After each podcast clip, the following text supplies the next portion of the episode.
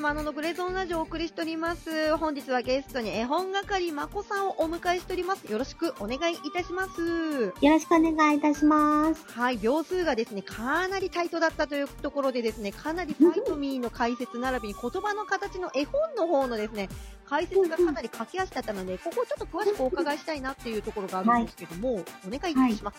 あのーもし言葉が形だったらっていう感じで入っていくんですね。はい。で、美しい、美しい言葉はどんな形かなとか、美しいけどトゲのある言葉もあるよねとか、うんうんうん誰かを傷つける形はどんな形かなっていうのが、あの、ずっとか描かれているんですけど、すごいね、水彩画なんですね。すごい綺で、麗ですよね、絵が。そうなんですよ。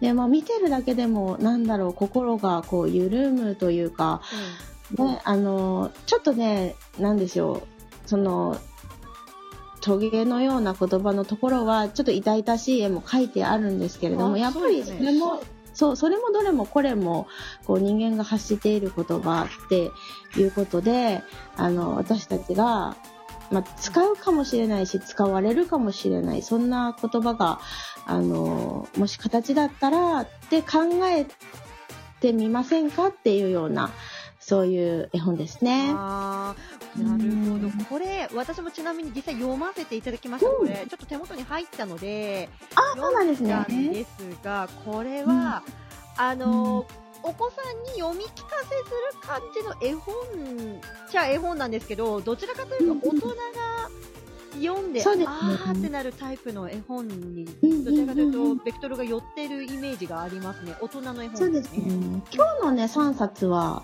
全部大人にと思って選びまですね。ううんん。で、うん私、あの、やっぱりアートワークとか、こう、絵のところにどうしても、こう、視点がいってしまうんですけど、た。大森さんって結構こういう水彩画タッチの作品が多かったりするんですかね？そうですね。そうですね。今、どんどん今ね、どんどんがシャーンってよおっしゃってましたけど、大丈夫ですか？ごめんなさい。あの本を、本をですね、ちょっとぶつけてしまいましたね。それはそれは大変でしたね。そう、すいません。いえいえ。あ超えちゃってましたね。すいません。ライブ感がすごい満載ですけど、はい。そうですね。なんだろう。やっぱりこういう、なんか優しいタッチの絵が多いと思います。ああ、そうなんですうね。ん。私特に気になったのが、私基本、あの、ものすごいカラフルなものが大好きなので、あの、中野のカラフルおばさんのいいをね、成してるような、まあ、そんな感じなんですけど、かっこいいですね。いえいえいえ、あの、この自分を立派に見せるための下りの、こう、砂のように枯れていくのを見るかもしれないという、あまりこう、著作権に触れない程度にこう、な こう、はい手にお花が、枯れたようなお花があって、こう、砂のようにこう、パーツがこう、ふわーって舞ってるような絵があるんですよ、うん水彩画が。これが一番惹かれましたね、個人的に。ああ、そうですねう。ん。これがぐっときた。で、多分、あの、まこさんご存知だと思うんですけど、あの、はい。本をどのページでもその日によって、その日の気分でパッて開いたところに、あなたに必要な言葉が書いてありますよっていう本、一時流行ったじゃないですか。はいはいはい。あれに近いものがあるなと思って、言葉の形って。ありますね。順に読んでも、確かに確かに。あ、本当だ。そういう楽しみ方も、楽しみ方というか、そういう開き方もありますねう。ん。素素敵だなと、これをすごく思ってます、私。で、あの、さっき大人の絵本、お子さんに読み読み聞かせる絵本っていう、まあ、そんな、あの、まあ、ジャンル的な話になるんですけど、こういうのって、はいうんざっくりこう、概念としてどういうところでこう、分けるって言ったら変でしょうけど、こういうのはやっぱお子さん向いて、あの、に読み聞かせるのにいいよとかうん、こういうのはやっぱお、おこういう作家さんとかは大人の方が読んだらグッとくるよとかっていう何かこういう違いみたいなのってありますかね？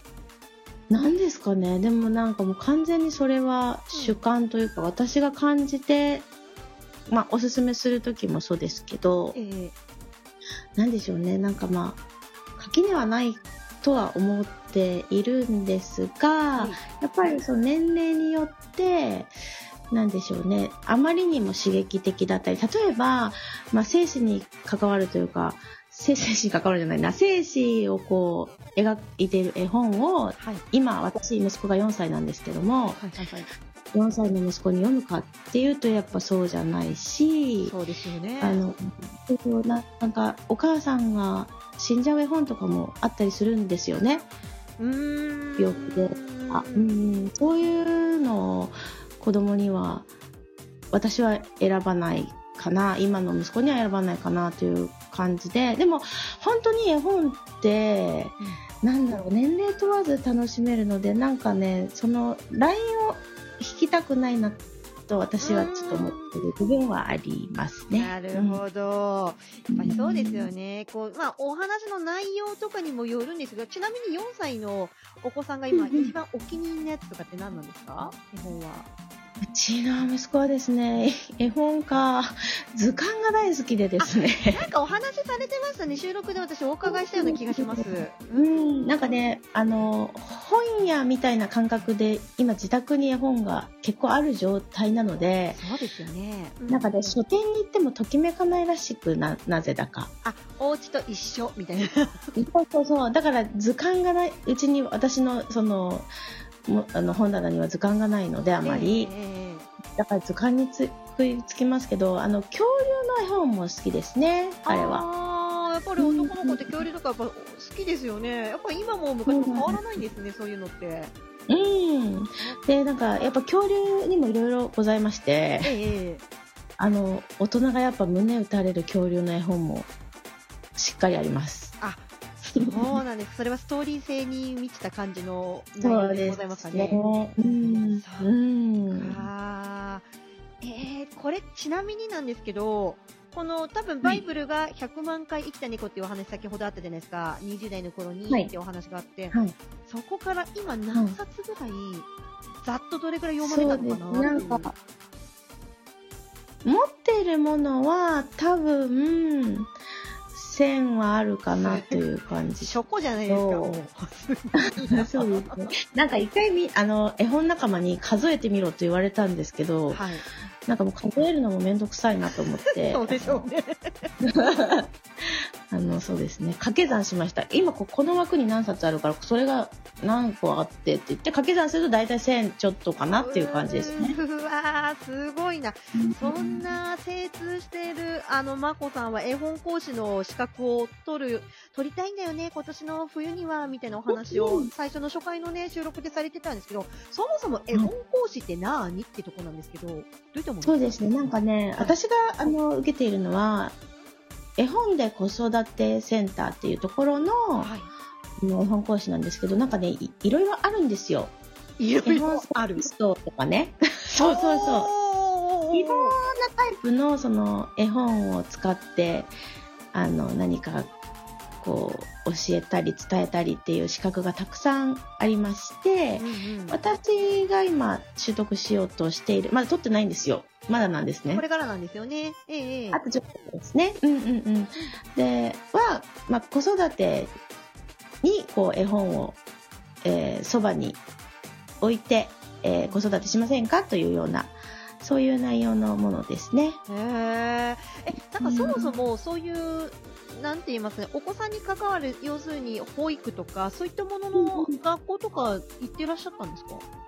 あ、いてないです。私はもう完全に、あの、あの、そう、高校生は、なんかデザイナーとかスタイリストになりたくて。あ、そうなんですか。いいあ、でもなんか私無理だと気づいて、音楽に戻りましたっていう感じですね。ああ、なるほど。そうなんですね。なんかピアノの先生もされてるって話も、はい。あの、収録でお伺いできたので、ご自身でピアノを弾いて何かジングルとか作れば、すごいいいのにそうなんです。みんなにそうやって言われるんですけど。やはりそうですよね。そうですけど、いえ、ラジオトークってめっちゃいろんな、あの、素晴らしい、す、すごい人々がいらっしゃるから、なんか、なんか、なんか私、ジングルとか作れないと思ってます。そんなの関係ですよ。本当に。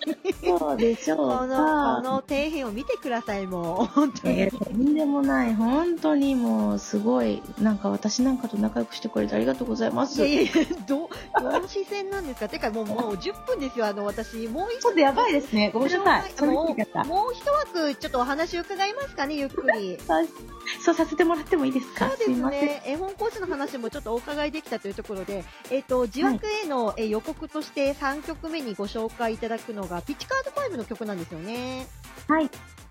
子供たちの、子供たちの、子供たちへです。はい、よく言えました。よく言えました。よく言えました。この曲は、えっ、と、まあ、次に、あの、自爆で紹介していただく絵本に、まあ、と、はいえーから想像する、えー、まこさんが選んだ曲になるんですけど、これ97年の曲なんですね。そうなんです。音楽の話を伺いたいんですが、基本うんうん音楽、こういうピチカード5の音楽だったりとか、先ほどのんうん2曲とかもそうですけど、どのような感じでこう音楽と出会うきっかけがあったりします？きっかけか。はい。このピチカード5は何で知りました？ピチカート5は、いみんなの歌です。あー、そっちか。うん。なるほどね。そっかそっそか。こから入りました。多分、銀のジョーちゃん、銀の、銀ちゃんの、何でしたっけ、ラブレター。は、ピチカード5名義で歌ってたんですかね？飲み屋さん名義そうです、そうです。ではなくて。うん、あピチカート5名義だったと思います。それで、何この歌と思って、いろいろ調べていって、うん。なる行きほど、ね着きまし。うん。ちなみに先ほどの曲とかも、おなんか似たようなルーツだったりします？先ほどの曲は、ちょっと待ってください。あー、15秒で思い出せるかな、えー、自爆に行きましょうかね。はい。じゃあ、次までに思い出していってくはいださい。、時間くというところで。ださい。はい、お願いします。